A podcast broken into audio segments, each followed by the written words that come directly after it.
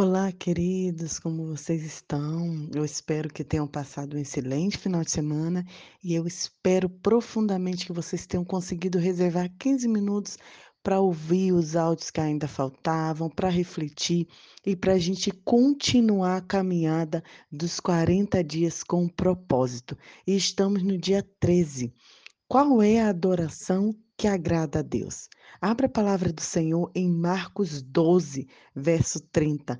Lembra que eu falei sobre colar versículos pela casa, no seu quarto, para você refletir, decorar, e esse é um versículo que eu coloquei no quarto do meu filho. E a palavra do Senhor diz assim: Ame ao Senhor seu Deus de todo o teu coração, de toda a sua alma e de todo o seu entendimento e de todas as suas forças. Deus nos quer por inteiro.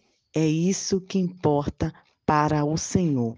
Qual é a verdadeira adoração? É o que Deus realmente quer que façamos, como Deus quer que a gente o adore de verdade. A primeira coisa é que ele pede para que a gente o ame de todo o coração, de toda a alma, de toda a mente, de toda a força. Deus não está interessado em um comprometimento tímido, em uma obediência parcial ou em sobras do seu tempo ou dinheiro. Ele deseja sua total devoção e não pequenos pedaços da sua vida. Uma mulher samaritana que certa vez tentou conversar, ponderar com Jesus sobre o melhor momento e o melhor lugar para adorar, Jesus respondeu: Olha, onde você adora não é tão importante quanto por que você adora e o quanto de si mesmo você oferece a Deus quando adora. Existe forma certa e a forma errada de adorar sim. A Bíblia diz Sejamos agradecidos e adoremos a Deus de um modo que o agrade. O tipo de adoração que agrada a Deus tem quatro características. A primeira é que Deus se agrada quando a nossa adoração é precisa. Uma adoração deve ser baseada na verdade da palavra de Deus e não em opiniões a respeito de Deus. Jesus disse à mulher samaritana: Os verdadeiros adoradores adorarão o Pai em espírito e em verdade. São esses adoradores que o Pai procura. Adorar de verdade significa adorar a Deus como ele verdadeiramente é, revelado na palavra de Deus. Isso realmente é adorar ao Senhor. Deus se agrada quando a nossa adoração também é autêntica. Quando Jesus diz que nós deveríamos adorar em espírito, ele não estava se referindo ao Espírito Santo, mas ao nosso próprio espírito, feito à imagem de Deus. A adoração é seu espírito correspondendo ao espírito de Deus. Quando ele fala, ame ao Senhor seu Deus de todo o seu coração, de toda a sua alma, ele quer dizer que a adoração, a palavra do Senhor quer dizer que a adoração deve ser genuína, deve ser sincera, não apenas utilizar umas palavras corretas e bonitas, não, mas uma adoração profunda, um louvor sem sentimento não é um absoluto louvor, não vale nada e vai ser apenas um insulto a Deus. Quando adoramos a Deus, ele olha para além das nossas palavras, para ver a postura dos nossos corações. E a palavra do Senhor diz: o homem vê a aparência, mas o Senhor vê o que está o coração. Mas é claro, queridos, que não é só a sinceridade que é o suficiente. Nós precisamos ter uma adoração precisa e autêntica, uma adoração agradável a Deus, é profundamente emocional, mas também é profundamente doutrinária, ou seja, é racional. Nós também usamos a cabeça. Hoje em dia, muitas pessoas comparam estar comovido com a música, né? Isso é muito interessante, que as pessoas falam assim: "Ai, fui tocada pelo Espírito Santo. Ai, o louvor hoje me trouxe uma emoção mas isso não quer dizer, né, que você foi tocado pelo Espírito Santo porque você ouviu uma música bonita. Na verdade, algumas canções, elas são bem introspectivas e sentimentais, mas até impede a adoração ao Senhor, porque a gente começa a pensar no nosso sentimento, nossa vida, nossa preocupação e esquece do foco que é Deus. Muitos cristãos vivem discordando sobre a forma apropriada de louvar a Deus, mas essas discussões normalmente refletem apenas as diferenças de formação de personalidade.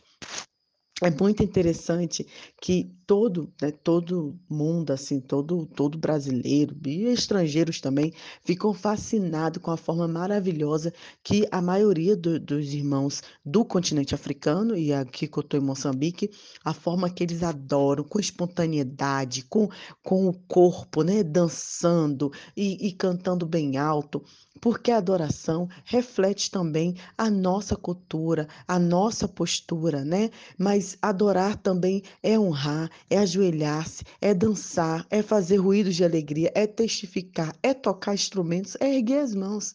O melhor estilo de adoração é aquele que genuinamente representa o seu amor a Deus. Então, cada um tem a sua forma de adorar, e tem um autor chamado Gary Thomas, que ele diz que Deus nos criou de forma plural e diferente. Como que a gente pode eh, formatar a adoração? Não, eu tenho igrejas no Brasil que proíbe palmas. Não, não pode bater palma. A adoração, o louvor ao Senhor não pode ter palmas. Então, como assim? Imagina eu que sou super extrovertida em uma igreja dessa em que não pode bater palma. Então, a gente não pode querer formatar esses estilos diferentes.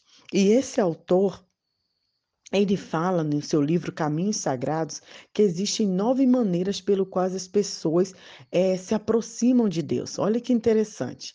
Primeiro tem os naturalistas, que são aquelas pessoas motivadas em amar a Deus ao, ao ar livre, em ambientes naturais.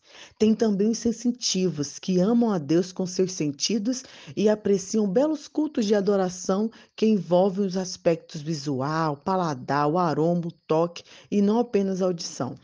Só uma pausa aí, né. Tem muita gente também que acha muito mais espiritual quando você vai ao monte, né. "Não, eu fui ao monte, eu senti a presença de Deus", e as pessoas ficam numa numa esse né, entusiasmo para ir para o monte, e tem irmãos que acham que Deus só responde no monte, e que o monte é bíblico. Irmãos, cada um tem a sua forma de perceber a ação e o agir do Senhor.